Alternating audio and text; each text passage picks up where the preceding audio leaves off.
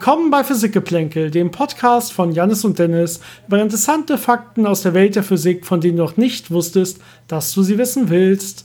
Herzlich willkommen, Jannis. Hallo, Dennis. Na, wie geht's diese Woche bei dir so? Oh, es verschwimmt jede Woche mit der anderen Woche davor und der Woche davor. Es ist immer noch nicht so richtig, dass man das Gefühl hat, dass Zeit vernünftig vergeht. Wie sieht das mit der Physik aus? Ich kann mal sagen, vielen, vielen Dank für eure ganzen tollen Fragen, die uns erreicht haben wieder mal. Und wir hoffen, das geht auch so weiter. Also wenn ihr Fragen habt zu alten Folgen oder zu irgendwelchen anderen Ideen in der Physik, die euch so über den, über den Weg laufen oder in den Sinn kommen, lasst es uns bitte wissen. Äh, entweder über E-Mail, da haben uns dieses Mal auch wieder die meisten Fragen erreicht. Physikgeplänkel at gmail.com. Physikgeplänkel zusammengeschrieben. Geplänkel mit AE. Oder ihr könnt uns natürlich auch über Instagram oder über Facebook schreiben. Äh, ich glaube, da heißen wir jeweils Physik-Geplänkel. Ihr findet uns schon.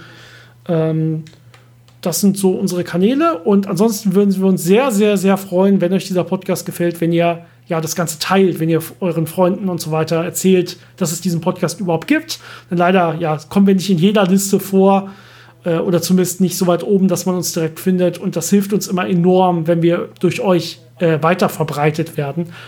Ähm, dadurch könnt ihr uns am besten unterstützen. Und äh, ich glaube, wir haben ein paar Fragen dieses Mal und äh, deswegen würde ich die ganz gerne ans Ende schieben, Janis, wenn das okay ist. Ja, ich glaube, es waren einige Fragen, ne? Ja, aber ich glaube, es ist nicht besonders lang. Wir können die relativ knapp beantworten jeweils.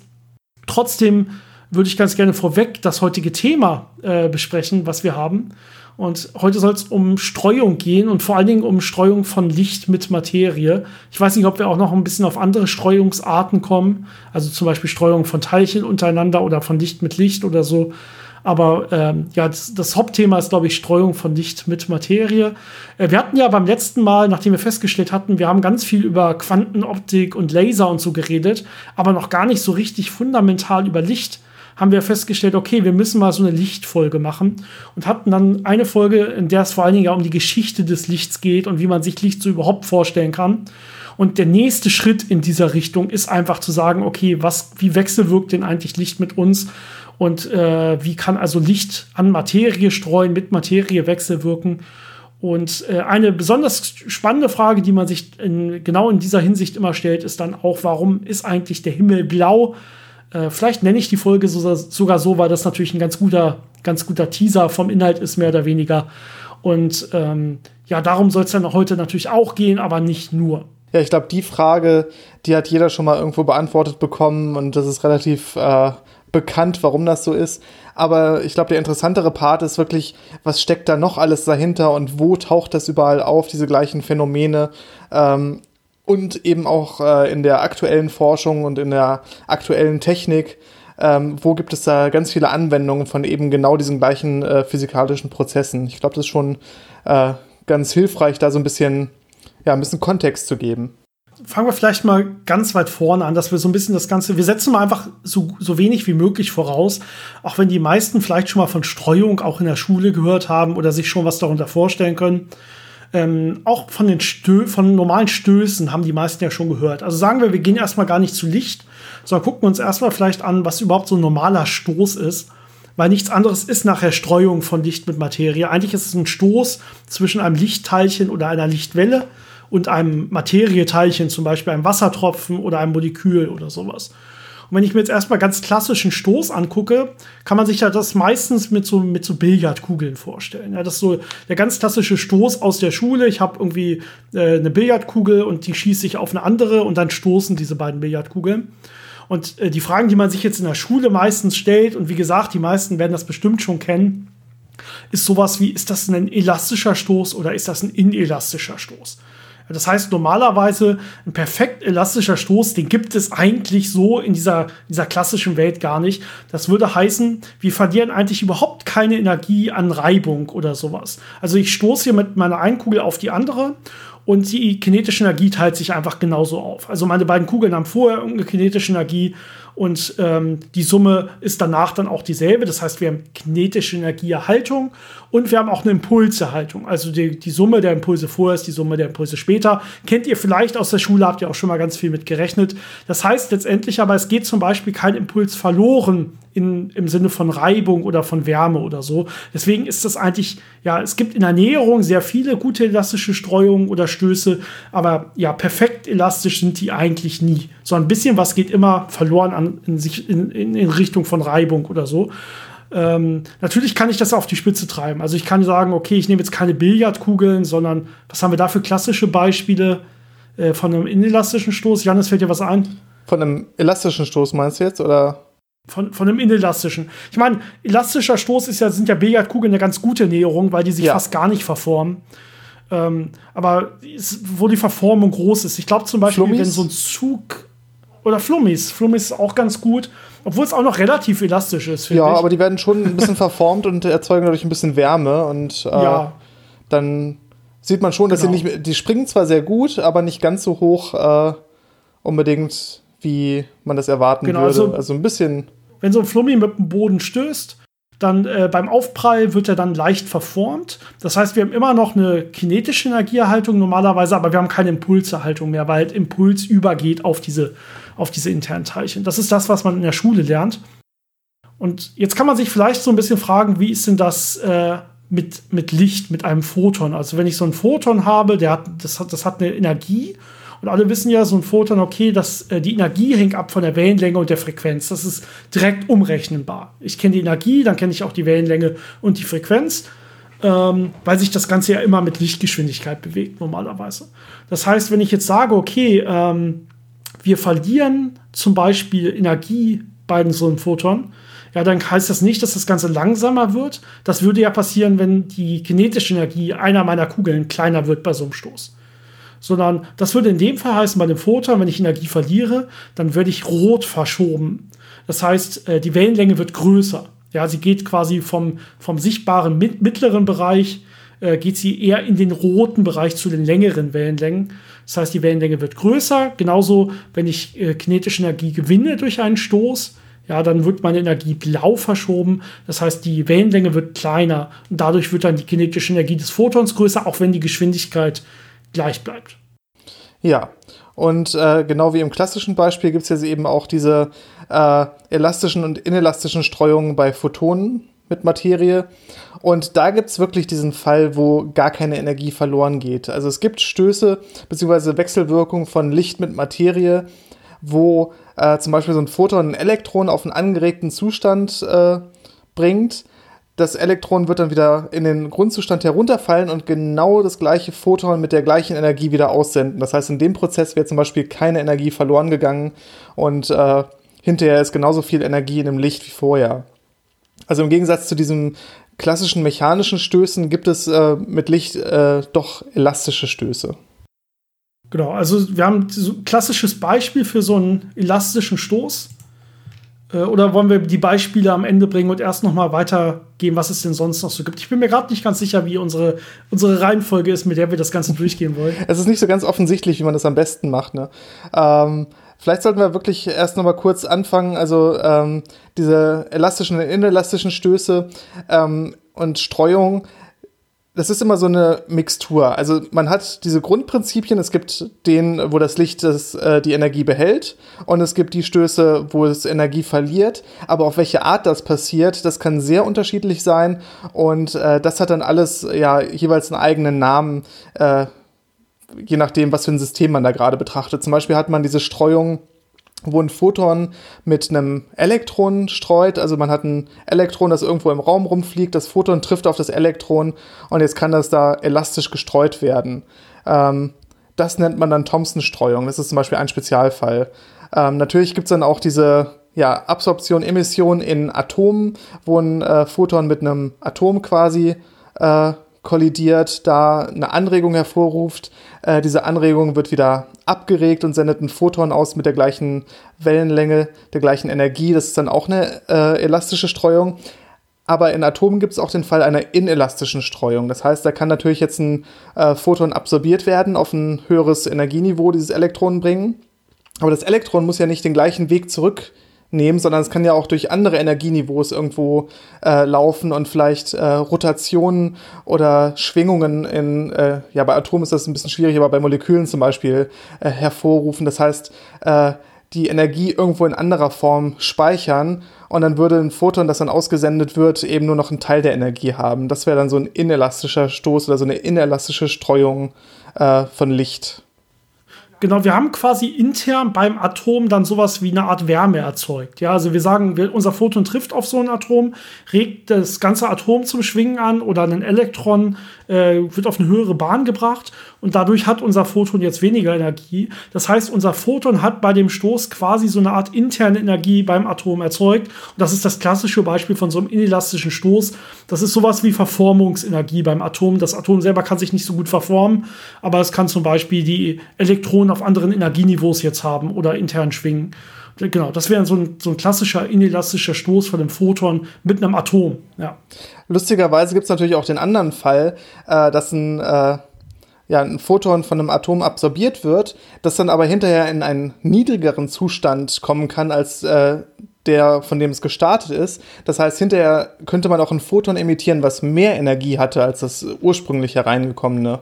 Also auch das kann passieren äh, bei der Licht- äh, Materie-Wechselwirkung. Das ist dann so eine, ich glaube, das nennt man einen superelastischen Stoß, also wo halt innere Energie schon vorhanden war und dann auf das äh, stoßende Objekt übertragen wird. Ja, man kann das ja sogar auf die Spitze treiben, wenn ich sage, okay, wir, wir erzeugen ja dadurch ein Photon, was eigentlich vorher gar nicht da war. Also wir wissen ja zum Beispiel bei einem Laser, da haben wir ganz viel drüber gesprochen, da kann ich ja ein Photon erzeugen, indem ich einfach ein Elektron zum Beispiel von einem höheren auf ein tieferes Niveau bringe und diese Energie wird dann frei. Ja, das ist dann zum Beispiel eine spontane Emission oder wenn man es richtig macht, beim Laser eine stimulierte Emission. Das heißt, im Prinzip kann ich wie beim Laser ein Photon reinschicken und zwei rausbekommen. Ja, und dann hatte quasi eins gar keinen gar keinen Partner oder sowas. Das heißt, ich habe aus dem Nichts im Photon erzeugt. Das ist quasi so ein, ja, das Ganze auf die Spitze getrieben mit diesem voll elastischen Stoß mehr oder weniger. Mehr kann man dann wirklich nicht rausbekommen. Das heißt, man sieht schon, da ist eine ganz große Vielfalt da, wie eben Licht und Materie wechselwirken kann. Da gibt es natürlich auch so Sachen, dass man zum Beispiel ähm, Stoffe ionisieren kann, das heißt ein Elektron äh, komplett aus einem Atom entfernen kann äh, durch äh, Wechselwirkung mit Licht. Da wird das Licht natürlich auch wieder Energie verlieren, aber das ist dann auch wieder so ein Spezialfall, wo man sagt, okay, ich habe genau diese Ionisation, das ist dann dieser äh, Fotoeffekt. Ähm, das hat dann auch wieder einen eigenen Namen. Es gibt dann auch, äh, ja, alle möglichen Sachen. Teilweise hängt es davon ab, welche Wellenlänge das Licht hat, wie man das dann nennt. Ähm, ich glaube, da müssen wir jetzt nicht alles aufzählen. Was aber vielleicht ganz interessant ist, äh, der Spezialfall der Rayleigh-Streuung. Äh, das ist nämlich das ja. äh, Interessante, wonach auch die Folge dann benannt wird. Ja, genau. Also einmal ganz kurz eine Sache, die ich noch sagen wollte. Eine, äh, bevor wir gleich zur Rayleigh-Streuung kommen, äh, noch einwerfen. Licht hat noch weitere Eigenschaften, die auch so einen Streuprozess beeinflussen können, zum Beispiel die Polarisation. Ja, hatten wir in der Folge Licht so ein bisschen drüber geredet, in anderen Folgen auch schon öfter. Ja, bei Licht macht es einen Unterschied, da es ja auch eine Welle ist, in welche Richtung die Welle schwingt. Also so eine Elektro elektromagnetische Welle, die hat eine im Prinzip, wenn sie sich ausbreitet, einen elektrischen, einen magnetischen Teil und äh, die sind orthogonal aufeinander, senkrecht aufeinander und je nachdem, in welche Richtung die gerade im Raum schwingen, äh, das nennt man dann Polarisation. Also die Polarisation von Licht kann anders sein äh, und die kann sogar noch komplizierter sein. Also die können sich, während äh, sich die Welle ausbreitet, können die sich drehen, dass man eine zirkulare Polarisation hat und so weiter. Und da, das hängt auch, das beeinflusst jetzt auch diese Streuung an Materie. Das heißt, manche Streuungsarten sind in der Tat ja, polarisationsabhängig, andere nicht. Das ist noch ein wichtiger Teil, den man bei Licht unterscheidet, den man bei anderen Sachen nicht unterscheidet. Die Rayleigh-Streuung äh, ist in der Tat eine Streuung, äh, da hängt es, äh, das ist eine Streuung, die ähm, davon abhängig ist, dass das Streuzentrum, an dem ich streue, deutlich kleiner ist als die Wellenlänge von meinem Licht. Und zwar dieses Streuzentrum, so nennt man das in der Physik, ist also zum Beispiel jetzt hier dieses Atom oder das Molekül. Im Falle der Rayleigh-Streuung, wie wir uns angucken, wäre es das Luft, ein Luftmolekül. Ich sage jetzt Luftmolekül, es gibt natürlich kein Luftmolekül, sondern die Luft besteht ja größtenteils aus Stickstoff und dann noch Sauerstoff und so weiter. Aber so im Durchschnitt sind die ungefähr gleich groß. Und ich kann jetzt sagen, okay, wenn ich so eine Welle im sichtbaren Bereich habe, dann ist auf jeden Fall die Wellenlänge schon deutlich größer als so eins dieser verschiedenen Luftmoleküle, die es da gibt. Und ähm, das ist jetzt ganz entscheidend, denn äh, diese Größe des Luftmoleküls ist ja quasi die Größe dieser Billardkugel, mit der ich stoße. Und das nennt man das Streuzentrum selber. Und entscheidend ist eigentlich gar nicht, wie das Streuzentrum aussieht, sondern wie der Streuquerschnitt aussieht. Das heißt, ich gucke jetzt eigentlich nur von der Richtung äh, mit der das Photon auf dieses Streuzentrum raufkommt und nehme mir so den Querschnitt. Also was sieht eigentlich das Photon überhaupt von diesem Streuzentrum? Und das ist ganz, ganz äh, ja entscheidend. Also die Größe ist nachher entscheidend. Ja, je größer das Streuzentrum ist, desto wahrscheinlicher ist überhaupt, dass ich stoße. Zum Beispiel. Und in dem Fall ist es jetzt in der Tat so, dass ich ähm, diese Wellenlängen habe, die deutlich größer sind als das Streuzentrum, also als dieses Duftmolekül. Das heißt, ich habe meine 400 bis 800 Nanometer, das ist der normale sichtbare Bereich ungefähr. Ja, ist natürlich noch mal, kommt sehr auf den Menschen an. Ähm, wenn eure Lehrer sagen, ihr seht aber in Wirklichkeit 380 bis 780 Nanometer, stimmt das auch. Und ähm, ja, es ist wirklich bei, bei verschiedenen Personen extrem unterschiedlich, je nachdem, wie gut die Augen gerade sind und so weiter. Manche Leute können sogar auch noch relativ weit in den ultravioletten Bereich sehen, ist sehr, sehr lustig teilweise. Und äh, das Streuzentrum deutlich, deutlich kleiner, äh, irgendwo im, im Atometerbereich oder sowas, äh, paar Größenordnungen kleiner. Das heißt, hier kommt es jetzt, äh, hier hängt es jetzt so ein bisschen davon ab, wie wahrscheinlich ist es eigentlich, dass ich treffe, äh, je nachdem streue ich entweder häufiger oder nicht so häufig, wenn ich zum Beispiel durch die Luft durchlaufe. Also wenn ich jetzt eine sehr, sehr große Wellenlänge habe, dann kann es mir schon mal passieren, dass ich so ein ganz, ganz kleines Molekül bei meiner Schwingung einfach mal verpasse. Ja, dass ich gerade irgendwie nach oben schwinge, mehr oder weniger, wenn man sich das so vorstellen will. Und dann laufe ich quasi einfach an diesem Molekül vorbei, ohne daran zu streuen. Und ähm, wenn ich eine ganz, ganz kleine Wellenlänge hätte oder eine kleinere Wellenlänge, dann wäre es deutlich wahrscheinlicher, dass ich dieses Teilchen auch treffe. Ja, es kann mir ja nicht so schnell durch die Lappen gehen, wenn man so will. Und deswegen ist es jetzt in der Tat so, bei der Streuung von sichtbaren Licht an Luftmolekülen, dass es je häufiger gestreut wird, desto kleiner die Wellenlänge ist. Für sichtbare Licht heißt das, dass, dass die blauen Anteile deutlich häufiger gestreut werden als die roten Anteile und auch als die ganzen anderen Anteile dazwischen. Ja, blau und äh, violett und so werden am häufigsten gestreut. Und da sind wir jetzt direkt bei, wie Jan es gerade gesagt hat, äh, was diesen Folgentitel ausmacht, also warum der Himmel blau ist, was ihr vielleicht auch schon mal gehört habt. Ja, wenn blau sehr häufig gestreut wird und die anderen Anteile eigentlich eher weniger, weil das ist eben genau dieser Effekt der Rayleigh-Streuung, dann ist es jetzt so, wenn wir das Licht von der Sonne hier unten auf der Erde beobachten und das Licht muss ja durch die ganze Atmosphäre durch, dann ist es so, dass wir eigentlich ja im Prinzip alle Anteile sehen, außer die blauen Anteile. Denn die blauen Anteile, die kommen gar nicht zu uns. Die werden eigentlich vorher in alle verschiedenen Raumrichtungen gestreut. Ein kleiner Teil, na klar, wird auch zu uns nach unten gestreut oder kommt auch mal durch und trifft gerade kein Luftmolekül. Aber die meisten Anteile, die werden ja in der ganzen, in der ganzen Atmosphäre verteilt. Ja, und deswegen, ja, im Prinzip schimmert die Atmosphäre blau, die Atmosphäre äh, streut das Blaulicht hin und her und vor und zurück und irgendwann kommt es dann auch mal auf die Erde und trifft uns. Und wir sehen halt so, ja, das, das, die, die, die Luft, die sieht im Prinzip blau für uns aus. Und die anderen Anteile, die kommen gerade durch. Das heißt, wenn wir in die Sonne gucken, dann sieht die so rötlich-gelblich aus. Das sind genau diese Effekte. Ja, also normalerweise müsste die ja auch komplett weiß sein ansonsten. Ähm, aber es teilt sich so ein bisschen auf. Der Himmel ist blau und die Sonne ist so rötlich-gelblich. Und das ist schon ganz praktisch, weil so ein blauer Himmel, ähm, wo Licht wirklich aus allen Richtungen kommt, das ist äh, wie ich finde, eine sehr schöne Beleuchtung. Wenn man sich vorstellen würde, man hätte diese Art der Atmosphäre nicht, dann hätte man da einen hellen Fleck, wo die Sonne ist und alles andere wäre schwarz. Und das, Exakt. ja, das wäre das wäre nicht so schön. Ähm, aber bei dem Beispiel, wenn man sich die Atmosphäre anguckt, sieht man natürlich noch eine andere Art von Streuung. Das ist die sogenannte Mie-Streuung.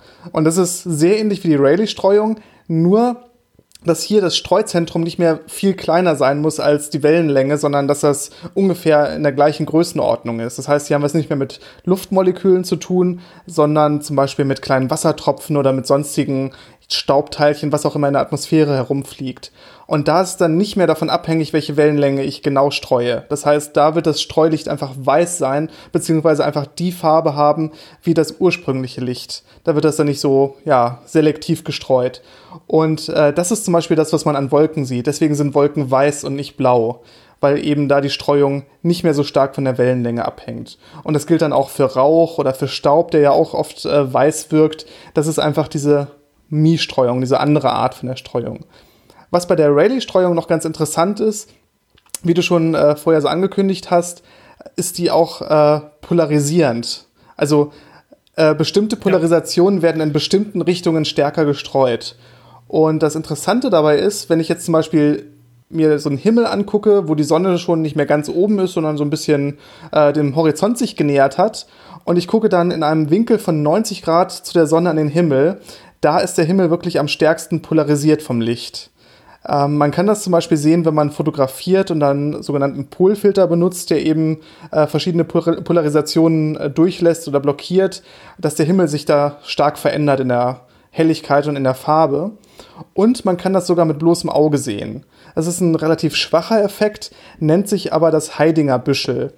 Und zwar ähm, ist unser Auge anscheinend fähig, so ein bisschen Polarisation zu unterscheiden.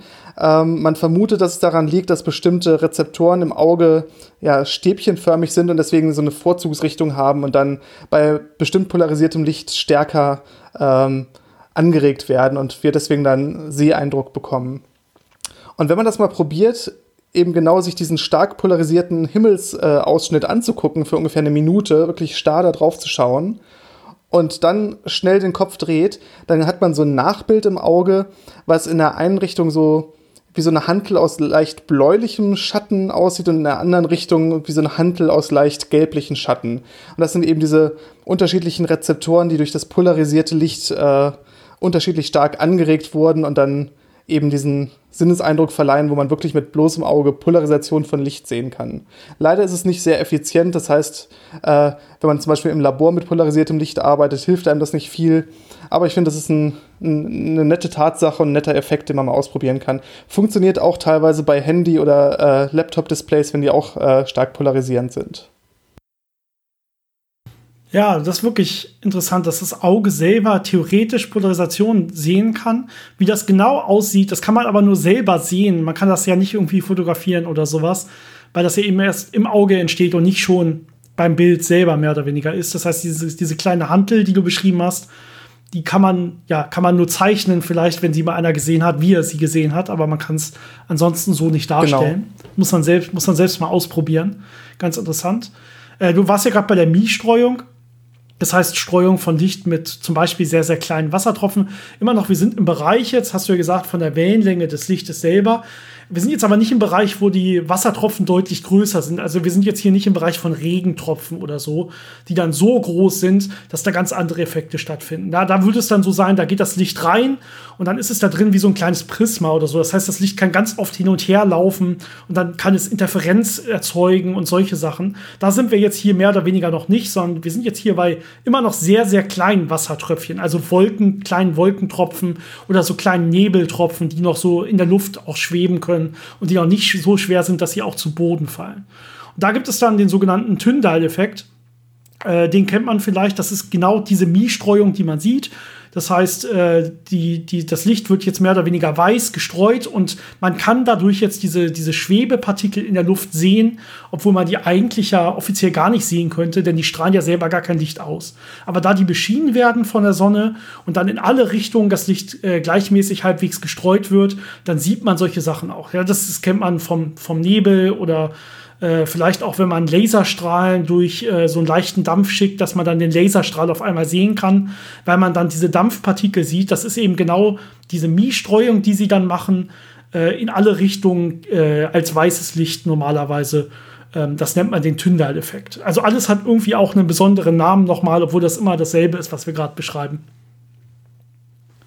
ja, diese Namen können auch ein bisschen irreführend sein, wenn man sich zu viel damit beschäftigt. Deswegen ist es immer noch mal gut, wenn man sich genau den zugrunde liegenden Prozess anguckt und dann äh, weiß man schon, worum es geht. Und dann muss man dann nicht ganz so viel mit den Namen äh, das durcheinander werfen. Ähm, ich glaube, wir haben jetzt so die wichtigsten Sachen über Streuung erzählt. Ähm, sollten wir vielleicht noch mal ganz kurz ein bisschen drauf eingehen, dass es ja eine sehr wichtige äh, physikalische Tatsache ist, die man in vielen Versuchen benutzt und in vielen Technologien benutzt. Es gibt extrem viele Streuexperimente, wo man zum Beispiel Materie und Teilchen dadurch untersucht, dass man Licht auf diese Teilchen schießt und sich dann hinterher anguckt, wie wird das Licht von denen gestreut. Ähm, das macht man zum Beispiel in Teilchenbeschleunigern, wo man äh, extrem energiereiche Synchrotronstrahlung herstellt und die dann auf alle möglichen äh, Sachen schickt, ob das auf äh, Moleküle ist oder auf äh, Proteine, biologische Sachen, um die äh, sich anzuschauen oder ob das einfach äh, dazu dient, äh, alte Bilder, die übermalt wurden, zu finden, indem man durch Sachen durchleuchtet und guckt, wie das Streuverhalten da ist und äh, was am Ende so rauskommt. Das sind äh, sehr interessante Versuche, die man da in der Grundlagenforschung, aber auch in der angewandten äh, Technologie macht. Ähm, was man auch ganz viel macht, ist, dass man Sachen äh, fluoreszent hat. Das heißt, das äh, Licht ähm, wenn es daran gestreut wird, eine bestimmte Farbe bekommt oder ein Teil davon in bestimmte Richtungen gestreut wird und man dadurch eben Stoffe identifizieren kann oder äh, auch ähm, ja, Anteile an Stoffen in bestimmten Raumbereichen sich anschauen kann. Zum Beispiel, äh, ob irgendwelche giftigen Gase anwesend sind, kann man damit testen. Also da gibt es ganz, ganz viele Anwendungen, äh, die genau auf diesen Streumechanismen beruhen. Ja, ich habe vielleicht noch eine Sache, und zwar haben wir ja vorhin äh, versucht zu erklären, warum der Himmel blau ist. Ja, weil blau vor allen Dingen stark gestreut wird und deswegen sich ganz über den ganzen Himmel verteilt, bevor es zu uns ankommt. Äh, wie sieht denn das beim Abendrot aus? Vielleicht können wir diesen Schritt noch mal machen, weil sich das jetzt vielleicht auch Leute fragen oder versuchen, sich das Ganze zu erklären, wenn es noch nicht bekannt ist. Ähm, beim Abend, das Abendrot sieht man ja meist auch so einen leicht rot schimmernden Himmel, äh, wenn die Sonne sehr, sehr tief steht, wenn sie so gerade beim Untergehen ist. Ja. Und das ist natürlich dieselbe Erklärung. Also wir haben ja gesagt, okay, es ist viel, viel wahrscheinlicher, viel, viel häufiger, dass Blau streut in der Luft. Aber natürlich streuen auch die anderen Anteile, nur viel, viel weniger. So, das heißt, beim Abendrot ist es jetzt in der Tat so, dass ähm, der Weg durch die Atmosphäre, bis das Licht uns erreicht, für, die, für dieses Licht viel, viel länger ist. Ja, gerade wenn die, die, man muss sich vorstellen, ja, wir sind auf einer Erde, die dreht sich jetzt quasi weg von der Sonne, also der Punkt, auf dem wir stehen. Das heißt, der Weg durch die Atmosphäre wird immer länger, länger, länger. Klar, der kürzeste Weg ist direkt nach oben, mehr oder weniger. Ähm, und äh, je, je größer der Winkel wird zur Sonne von uns, desto länger wird der Weg durch die Atmosphäre. Das heißt, irgendwann kommt der Punkt, da ist der Weg so lang, dass der ganze blaue Anteil, der ist schon vorher weggestreut, mehr oder weniger. Das heißt, das Licht hat gar, gar keinen blauen Anteil mehr. Und wenn es jetzt äh, immer weiter und weiter läuft, dann wird es immer wahrscheinlicher, je länger es läuft, dass dann irgendwann sogar auch die roten Anteile streuen. Und äh, dementsprechend ist es dann so, wenn das äh, besonders weit ist, also wenn die Sonne gerade so beim hinterm Horizont steht, dass dann die roten Anteile vor allen Dingen die sind, die in der Atmosphäre streuen und die uns dann mehr oder weniger den Himmel rot erscheinen lassen. Und die blauen Anteile sind schon länger vorher weggestreut, nämlich da dann auf der Erde, wo die Leute denken, der Himmel ist blau.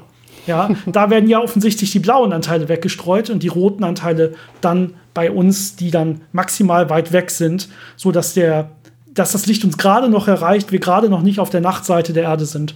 Da ist dann der Himmel rot. Ich glaube, ich hoffe, das wurde ganz gut ersichtlich in diesem Bild.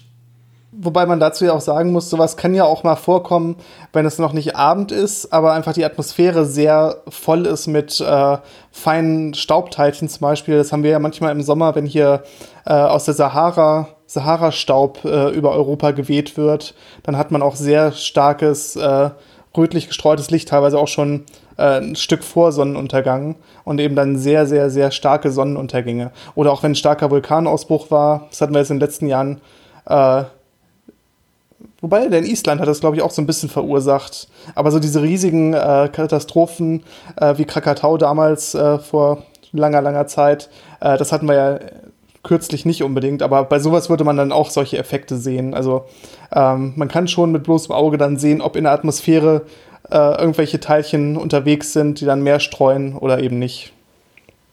Gut, ich glaube, alles weitere, was wir jetzt noch so erzählen könnten über Streuung, wenn in der Tat diese verschiedenen Namen, die es noch für Spezialfälle gibt, aufzählen. Das heißt, man könnte jetzt sagen, okay, welche Streuung ist jetzt polarisationsabhängig, welche nicht, welche ist besonders elastisch, welche ist besonders inelastisch und so weiter. Aber ähm, das bringt jetzt keinem weiter. Ich glaube, diese Grundprinzipien ähm, was da passiert, das ist hoffentlich klar geworden. Wenn nicht, schreibt uns einfach noch mal eure Fragen dazu. Äh, kein Problem. Gehen wir gerne auch noch mal dann auf weitere Details ein, äh, auch was Streuung angeht. Ich würde aber sagen, da wir so viele Fragen haben, gehen wir jetzt über und beantworten eure Fragen. Janis, was sagst du? Finde ich, find ich eine gute Sache, ja. Vielleicht gibt es dann auch mehrere Fragen zum Streuen nächstes Mal. Also, das kann man ja dann immer noch machen. Ja, machen wir das einfach, würde ich jetzt auch sagen. Ähm, ich glaube, wir sind jetzt auch schon über 25 Minuten drin. Das, das reicht zum Thema Streuung erstmal, glaube ich. Ähm, wie gesagt, wenn Fragen sind, immer sehr, sehr gerne dazu. Ich gehe einfach mal die Fragen durch, die uns noch erreicht haben. Gut, ähm, und zwar, ich gehe erstmal unsere E-Mails durch. Ich gucke mal, ob ich das irgendwie wieder organisiert bekomme. Die erste Frage, die ich hier gerade sehe, kam von Herbert über E-Mail. Vielen Dank dafür. Ähm, und zwar schreibt er, ich habe mir ein paar alte Folgen angehört, auch den über Paradoxa und den Teeblättern im Tee. Äh, wenn man den Tee umrührt, dann gelangen die Teeblätter nicht nach außen, sondern bleiben im Strudel.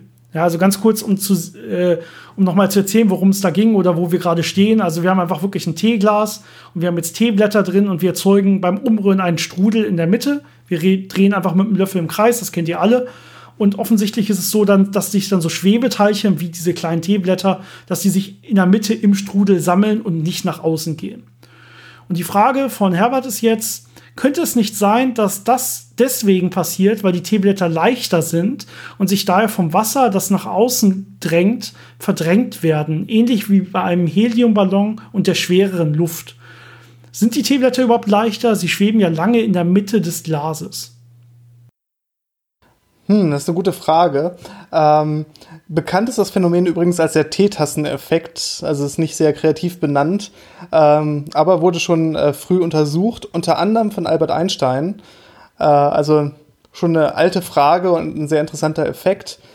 Und äh, ich glaube, die Antwort äh, fängt man am besten damit an, dass man sich anguckt, wie sich äh, das Wasser äh, bei Rotation verteilt in dem Gefäß und welchen Druck das hervorruft. Und man sieht dann, das Wasser wird nach außen gedrängt und außen habe ich dann einen höheren Druck als in der Mitte am Boden des Glases. Das heißt, es wird da sich eine Strömung ausbilden, die äh, von außen nach innen geht am Boden, dann in der Mitte aufsteigt und in der, ähm, an der Oberfläche von der Mitte so ein bisschen nach außen fließt. Und dann entwickelt sich ja wie so, eine, wie so ein Kreislauf oder so Zellen bilden sich da aus. Und die Teeblätter, die ja auch mit Wasser dann vollgesogen sind, die äh, sind ja dann eigentlich schon relativ schwer, würde ich sagen. Die werden dann so ein bisschen mitgezogen und sammeln sich vor allem in der Mitte am Boden. Und wenn sie aufsteigen, auch an der Oberfläche. Aber wenn sie jetzt wirklich bis zum Rand nach oben transportiert werden müssten, müssten sie ja, ja irgendwo gegen die Schwerkraft äh, da gegen diesen Wasserberg hochgeschoben werden. Und ich glaube, dafür fehlt dann einfach die Energie. Äh, und dann sammeln die sich doch eher in einem energetisch günstigeren Zustand in diesem Strudel weiter unten ja, man muss, wenn man nicht in oben und unten denkt, sondern sich jetzt einfach wirklich mal vorstellt, was passiert. Du hast ja selber gesagt, wir haben diesen Strudel erzeugt. Das heißt, das Wasser drängt nach außen. Das heißt, wir haben außen mehr Druck als innen, weil wir außen mehr Teilchen haben als innen. Ja, weil die meisten Wassermoleküle werden nach außen gedrängt, innen sind weniger Moleküle. Das heißt, es gibt effektiv eine Kraft, die nach innen zeigt. Ja, außen gibt es mehr Teilchen, mehr Druck. Das heißt, alles, was man jetzt platziert in diesem Strudel, würde erstmal mehr oder weniger nach innen gehen. Es sei denn, es ist quasi auf der Größenordnung und auf der Leichtigkeitsordnung, sage ich mal, wie Wassermoleküle, dann gehen sie natürlich einfach diesen, diesen Weg, den du gerade beschrieben hast, des Wassers selber mit. Aber alles, was ein bisschen größer ist, das würde jetzt mehr oder weniger erstmal so in die Mitte des Strudels gedrängt werden. Ähm, und das passiert hier meistens mit diesen Teeblättern auch. Ähm, dementsprechend sagt Herbert in der Tat auch noch als Ergänzung, äh, was würde sich ändern, wenn man ähm, das, äh, die Teeblätter mit etwas ersetzt, äh, was zum Beispiel wie Sand ist. Und da ist es in der Tat so, zumindest wenn es sehr, sehr feiner Sand, sage ich jetzt mal, ist, würde der sich eher ähm, wie Wasser verhalten, sondern der würde quasi dann eher auch nach außen sich ansammeln und eher nicht nach innen. Denn wir haben ja gesagt, Wasser hat auch eher außen einen höheren Druck und innen weniger. Das heißt, es gibt mehr außen als innen. Aber es würde natürlich auch diesen Weg mitgehen können. Das heißt, auch da würde es jetzt diesen Kreislauf geben, wenn wir kontinuierlich rühren, dass sich das Ganze dann ähm, ja, von unten nach oben bewegt, in der Mitte und dann außen wieder zurückgeht. Wie, man muss sich das vorstellen wie so eine Art Konvektions Zelle, wenn ich einfach Heiß- und Kaltgebiete habe. Ja. Aber wenn der Sand jetzt natürlich ein bisschen größere Körner hat, also ein bisschen schwerer ist äh, und dann diese ganze Konvektion jetzt nicht mehr mitläuft, dann wird er sich wahrscheinlich auch in der Mitte am Boden sammeln und da ja sich ablagern. Genau, das ist dann wieder diese Grenze. Ja. Das heißt, effektiv haben wir durch das Wasser erzeugt eine Kraft, die nach innen zeigt aber wir bewegen halt das Wasser die ganze Zeit. Das heißt, wenn wir äh, ja die anderen Teilchen, wenn sie sich mit dem Wasser gut mitbewegen können, dann werden sie sich eher verhalten wie das Wasser und nicht wie irgendwelche Testkörper, die man ins Wasser reintut. Vielleicht kann man sich das so vorstellen. Als, als, als Physiker würde ich das jetzt mal so ausdrücken.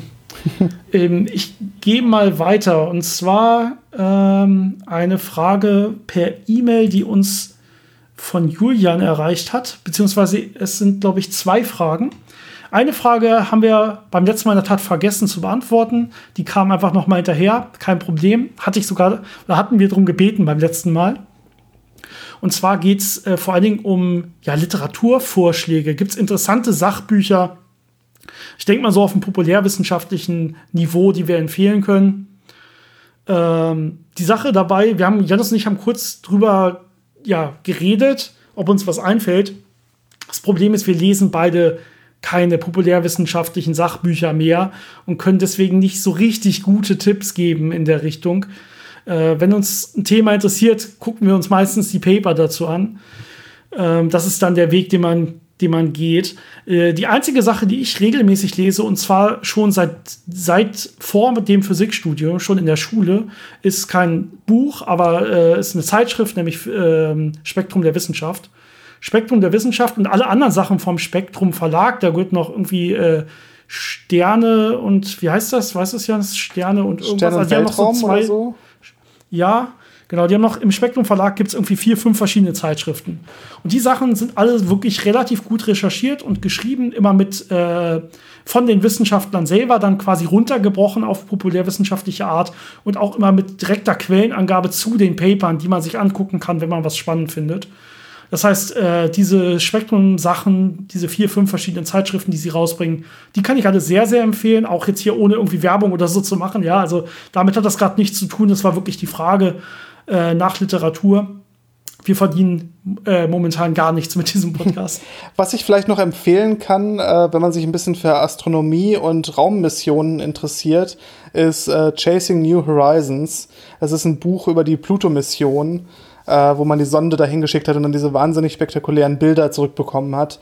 Äh, das fand ich sehr interessant geschrieben und ja, das ist, ist ja nicht wirklich populärwissenschaftlich, sondern eher fast schon biografisch, aber ein sehr spannendes Thema und auch sehr viele interessante Einzelheiten aus dieser Welt der äh, Physik und dieser experimentellen äh, Geschichten mit drin. Also das fand ich zum Beispiel sehr spannend. Und in dem Bereich gibt es, glaube ich, auch einige gut geschriebene Bücher über eben solche ja, Experimente und über die Geschichte von Entdeckungen.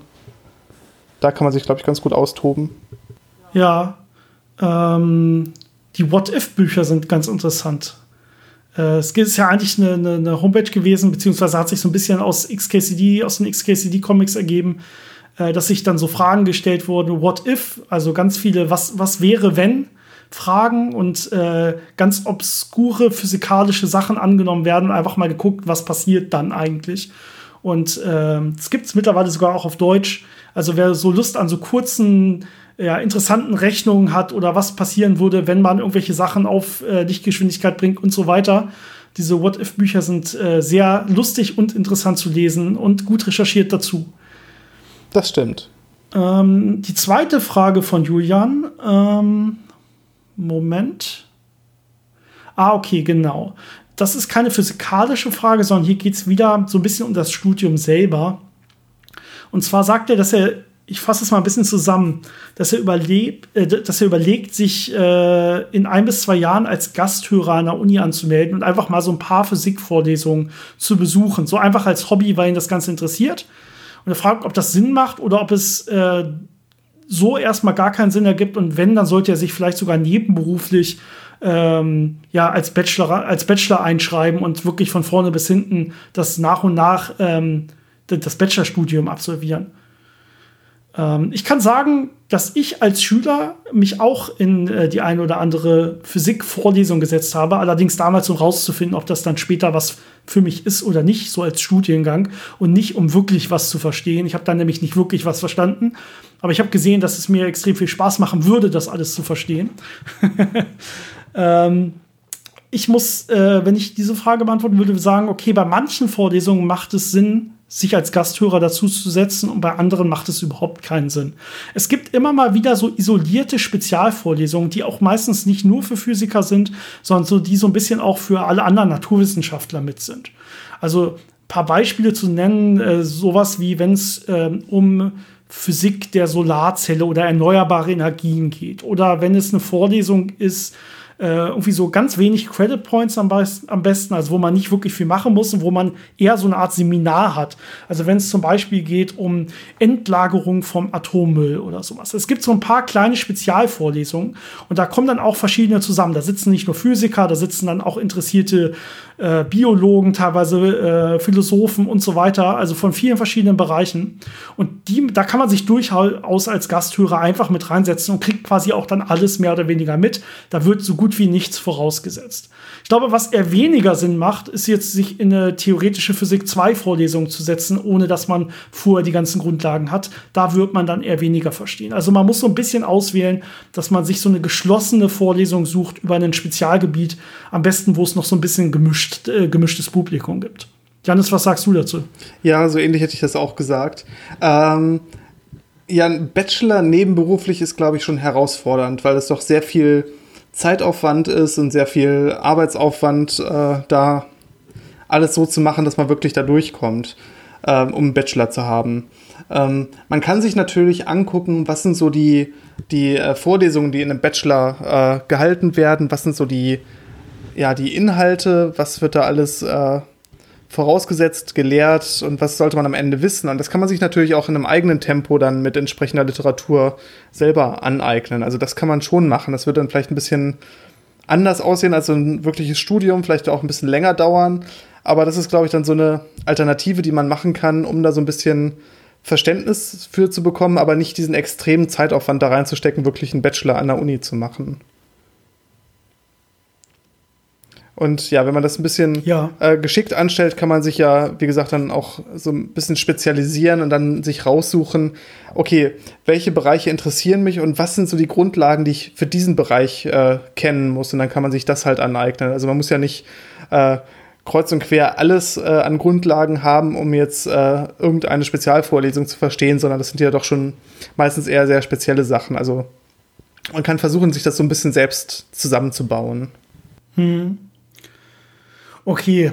Ähm, ich hoffe, das war soweit okay. Wenn nicht, schreib uns einfach nochmal, dann äh, geben wir auch nochmal konkretere Vorschläge zu einzelnen Vorlesungen oder so vielleicht äh, oder zu einzelnen Themengebieten, die sich eignen würden. Aber dann äh, machen wir das, glaube ich, äh, per Mail aus und äh, sprechen das nicht nochmal weiter, besprechen das nicht noch weiter im Podcast.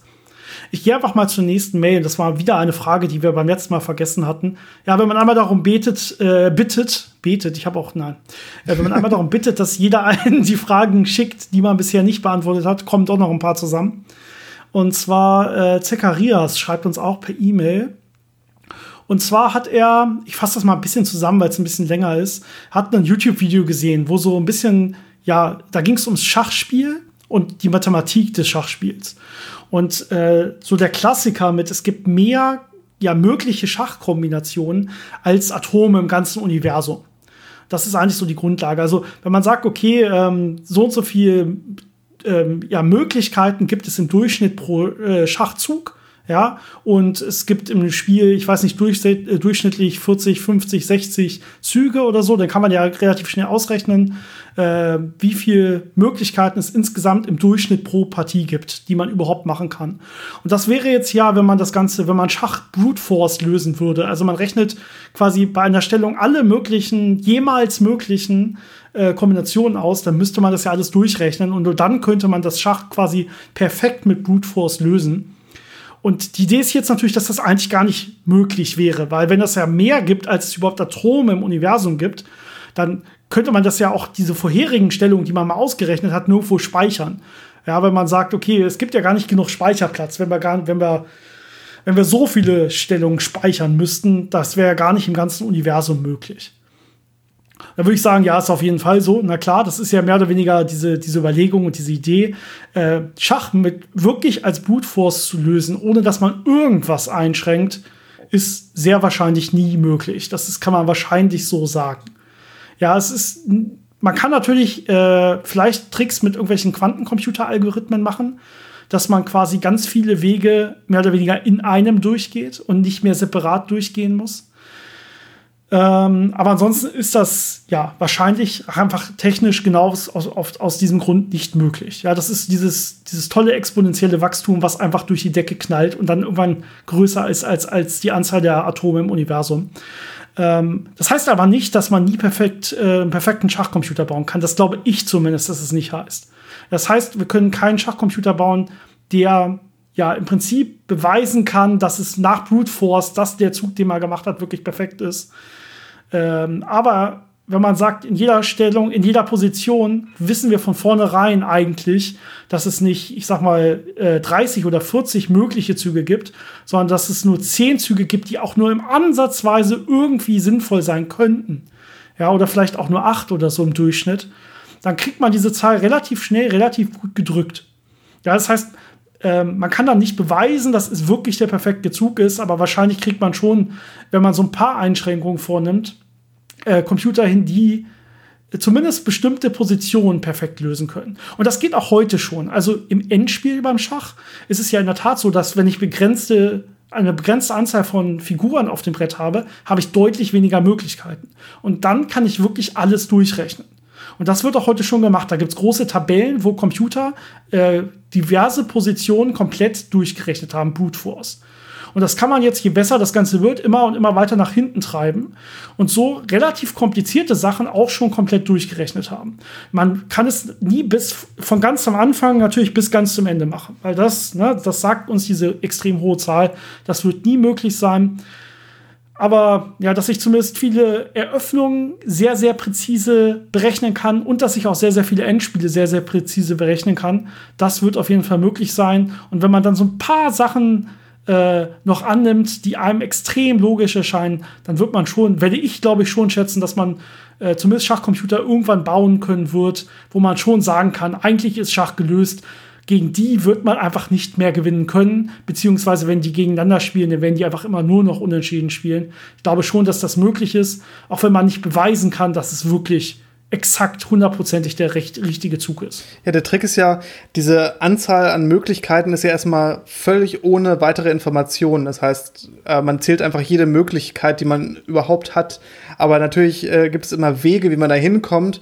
Und viele von den Wegen führen auch schnell in eine Sackgasse oder sind unsinnig. Und da kann man dann eben schon extrem viel dann wegwerfen. Das ist das, was du quasi damit meintest. Ähm, sowas ähnliches hat man vor kurzem auch in der Mathematik gemacht, wo man auch einen Computerbeweis gemacht hat, äh, wo man ganz viele Sachen überprüfen musste, was einfach äh, rechnerisch nicht möglich war aber eben durch Symmetrien und durch extra Informationen sagen konnte, okay, in dem Bereich brauche ich gar nicht erst zu suchen, weil ich von vornherein weiß, da findet man nichts äh, aufgrund bestimmter Eigenschaften. Und wenn ich die untersucht habe, habe ich die quasi auch schon mitgelöst, weil das dann symmetrisch ist oder so. Also auch da hat man das ausgenutzt, dass man durch extra Informationen die Anzahl an, sagen wir mal, realistischen Möglichkeiten extrem klein gemacht hat und das dann einfach mit dem Computer lösen kann. Eine andere Idee wäre natürlich noch äh, mit Quantencomputern das möglicherweise lösbar zu machen, äh, wo man ja die Zustände quasi nicht speichern muss, sondern äh, wo man ja durch diese Art der Superposition von den ganzen Zuständen gleichzeitig extrem extrem viele Zustände absuchen kann, ohne dass man sie wirklich äh,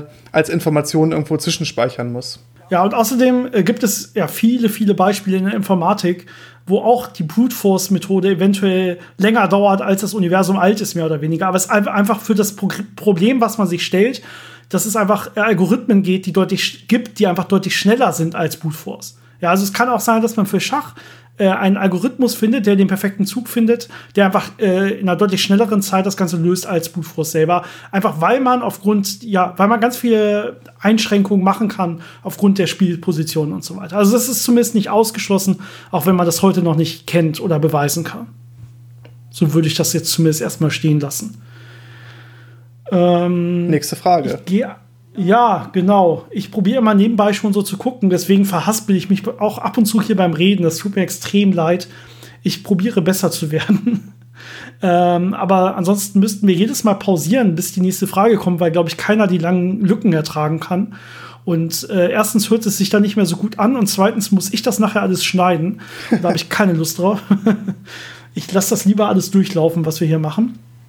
Äh, und zwar die nächste Frage kommt von Paul und äh, per E-Mail auch. Und ähm, das ist auch wieder ein bisschen länger und ich probiere mal die Frage, die wir beantworten wollen, zu isolieren.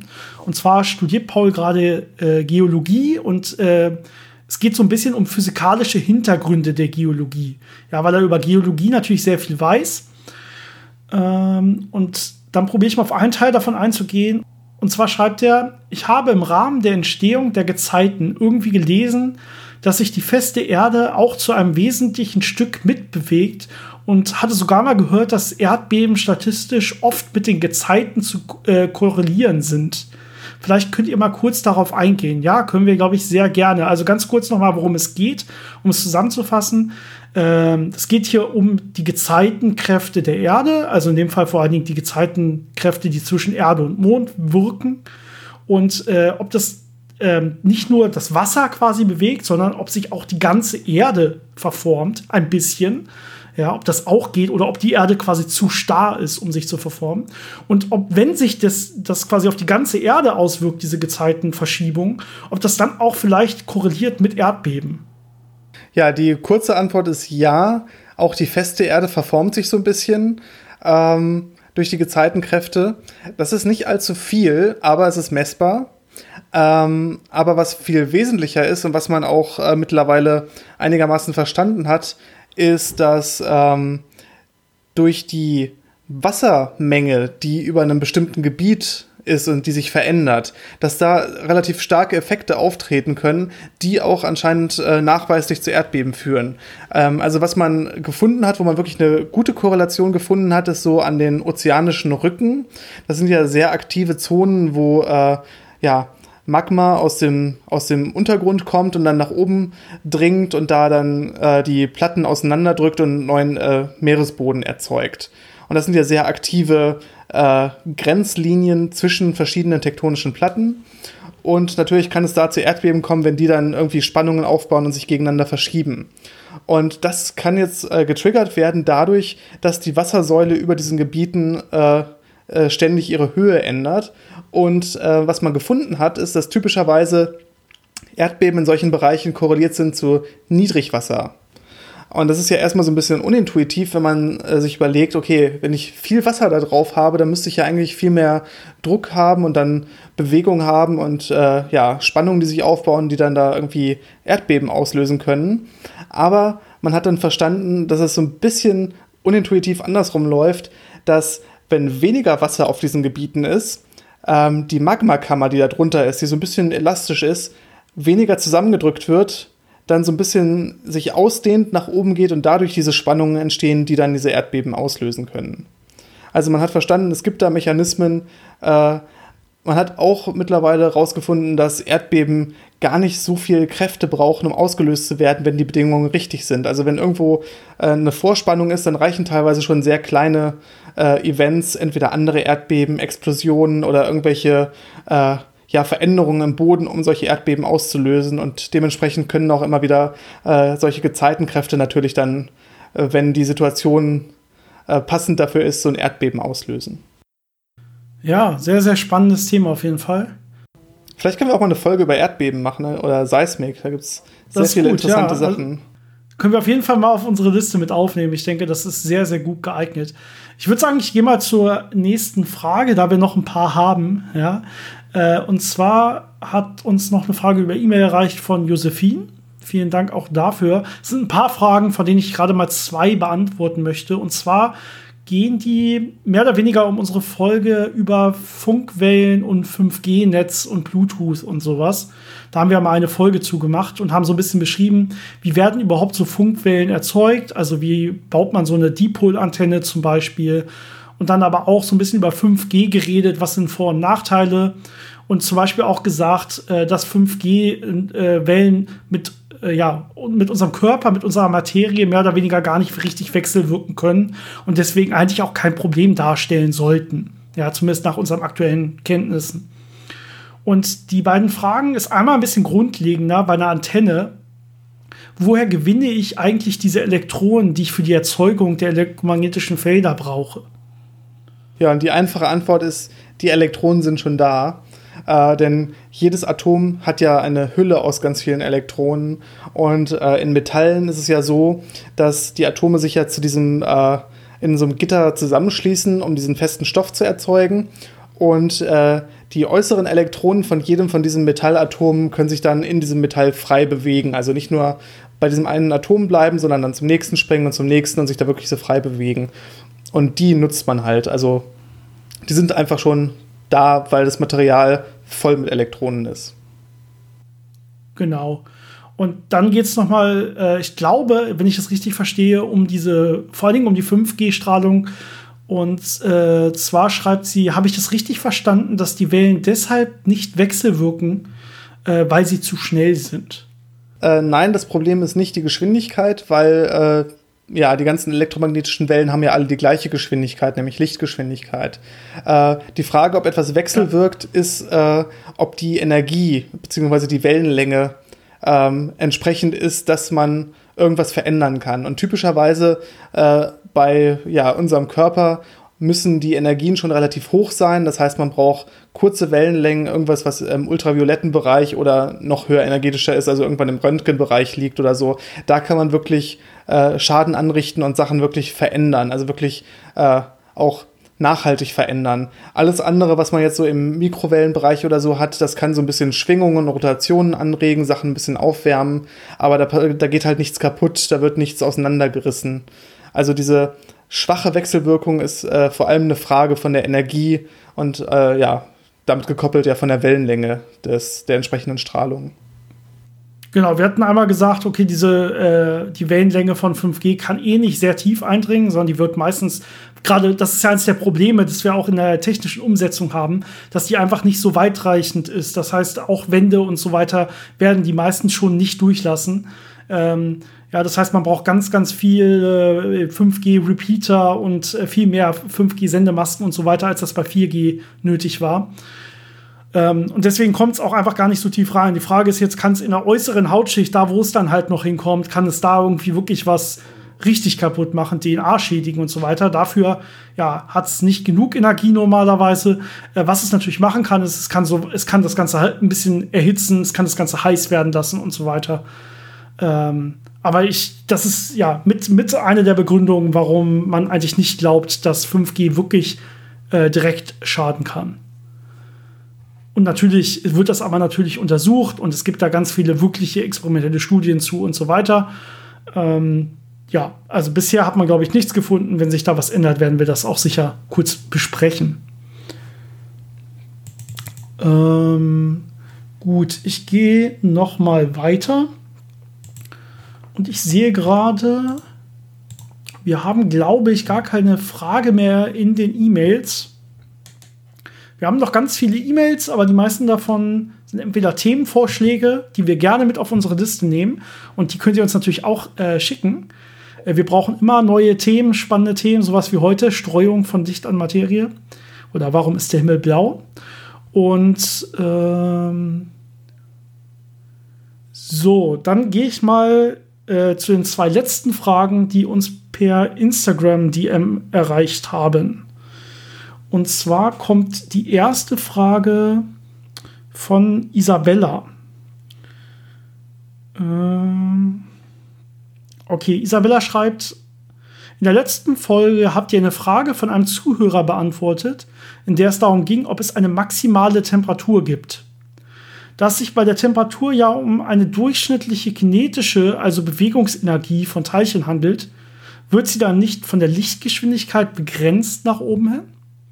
Also wir haben beim letzten Mal so ein paar, ja, Ideen genannt, warum Temperaturen begrenzt sein könnten. Ja, also überhaupt durch die maximal mögliche Energie, die etwas haben kann.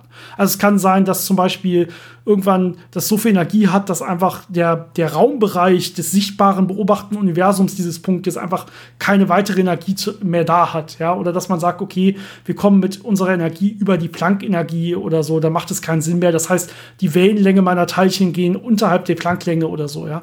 Das, das sind so diese Klasse, diese maximalen Ideen, wo man sagt, okay, ab da, da gibt es einfach nicht mehr Energie oder so. Und dann kann es auch nicht mehr heißer werden. Und ich habe so viel Energie, dass ich ein schwarzes Loch erzeuge. Genau, das war auch eine der Grenzen, die wir, glaube ich, besprochen hatten. Und sie sagt jetzt, okay, aber Be äh, Temperatur ist ja eigentlich eine durchschnittliche Bewegungsenergie von diesen Teilchen, das stimmt. Ja, und die Teilchen können sich ja nicht schneller als mit Lichtgeschwindigkeit bewegen. Begrenzt das nicht auch die Temperatur?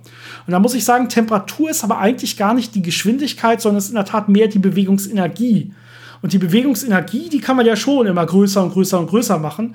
Ja, je, je äh, näher ich der Lichtgeschwindigkeit komme, umso mehr Energie packe ich ja rein. in meine Teilchen.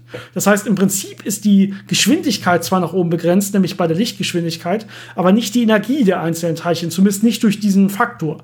Ja, sondern die Temperatur oder die Energie, wenn man so will, kriege ich beliebig hoch, nur die Geschwindigkeit halt nicht. Das Problem dabei ist natürlich, dass wir es jetzt mit der speziellen Relativitätstheorie zu tun haben. Das heißt, diese einfache Formel äh, für kinetische Energie, äh, wo ich dann die Lichtgeschwindigkeit einsetzen könnte oder eine Grenze hätte, das gilt natürlich nicht mehr, sondern die Energie wird halt entsprechend viel, viel größer, je näher ich an die Lichtgeschwindigkeit herankomme. Und deswegen äh, gibt es da diesen Unterschied.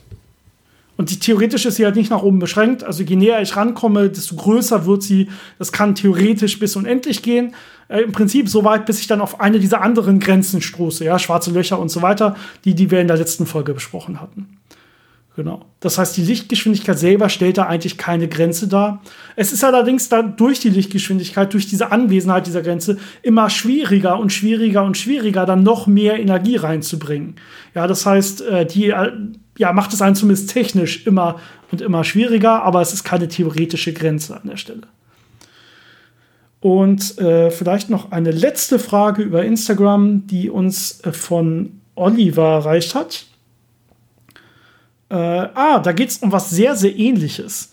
Nämlich ging es ja eben um die maximale Geschwindigkeit von so kleinen bewegten Teilchen und äh, Temperaturen. Und er schreibt, ähm, wie hoch ist die maximale Geschwindigkeit, die ich als Mensch mit einem Raumschiff reisen könnte? Wo ist das Limit? Und hier, er geht hier nicht von einem theoretischen Limit aus, sondern von einem technischen Limit. Also zum Beispiel schreibt er, wann wird die Hintergrundstrahlung so energiereich, dass es rein technisch nicht mehr möglich wäre? Vielleicht kann ich das mal ganz kurz erklären, was er da, damit meint. Ja, wir haben die kosmische Hintergrundstrahlung die sehr, sehr energiearm ist, äh, sehr, sehr rot verschoben durch die Ausdehnung des Universums, nur noch äh, irgendwie einige Kelvin heiß. Und äh, wenn man sich jetzt aber ganz, ganz schnell bewegt, immer schneller und schneller und schneller, dann wird dieses Licht äh, auf einen wirkt wieder blau verschoben. Also es wird quasi energiereicher, energiereicher, energiereicher. Spezi äh, ein Effekt der speziellen Relativitätstheorie, wenn man so will. Das heißt, es könnte so sein, dass in der Tat irgendwann diese, diese Strahlung einem richtig Probleme macht, weil sie eben nicht mehr so energiearm ist, sondern richtig, richtig hart energiereich auf einen trifft. Ähm, das wäre so eine Art technisches Problem. Ja, es gibt natürlich auch äh, nicht nur dann die Hintergrundstrahlung, die kosmische, die einen trifft, sondern es gibt dann die ganzen Staubteilchen innerhalb des Universums, die einen dann mit extrem hohen Relativgeschwindigkeiten äh, treffen würden und so weiter. Ähm, das sind natürlich alles technische Probleme, die wir heute quasi nicht lösen könnten. Und da würde die, ja, die Grenze sehr, sehr weit früh, sehr, sehr früh liegen. Aber das sind alles keine Probleme, die, ja, die so ans theoretische Limit führen könnten. Also ich glaube, man kann sich, theoretisch kann man ja sowohl Staubteilchen abschirmen, ja, als auch man kann Photonen abschirmen, also diese Hintergrundstrahlung. Das heißt, wenn ich mir, theoretisch könnte ich mir schon irgendwie eine Art Schutzschild oder eine Art Panzer oder was auch immer denken, ähm, der all das aushält und wo man drin sicher wäre, egal wie energiereich das wäre, mehr oder weniger egal. Ja, das heißt, ich sehe jetzt da keine direkte theoretische Grenze.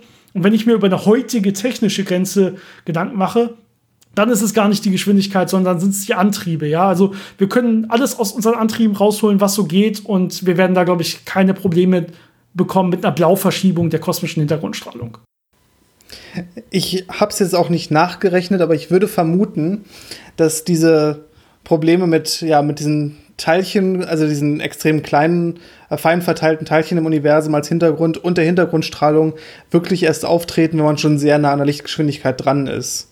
Also ich glaube, wenn man äh, so auf 30, 40, 50 Prozent der Lichtgeschwindigkeit käme, äh, wäre es noch nicht so problematisch, dass man da irgendwie, dass die Sachen wirklich äh, zerstört werden würden. Äh, es gab ja die Idee, so ein sehr, sehr leichtes, äh, ja, so eine Art Sonnensegel mit einem Laser äh, von der Erde wegzuschießen und auf äh, sehr hohe Geschwindigkeiten zu bringen, um das zum nahegelegenen Stern zu schicken. Und äh, ich weiß nicht, was das Ziel da war, aber ich glaube, es war schon ein guter Anteil an der Lichtgeschwindigkeit. Ähm, mhm.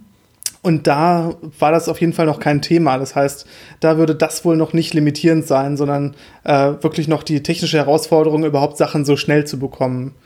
Und genau, ja. man muss natürlich aufpassen auf größere Körper. Also wenn es jetzt nicht um einzelne Moleküle oder Atome im Universum gibt, sondern wenn wir zum Beispiel in der Erdnähe sind, irgendwelche alten Schrottreste, die einige Millimeter oder so groß sind oder äh, sogar Zentimeter oder so, da kriegt man auch jetzt schon bei Satelliten und so Probleme und bei der Raumstation und so.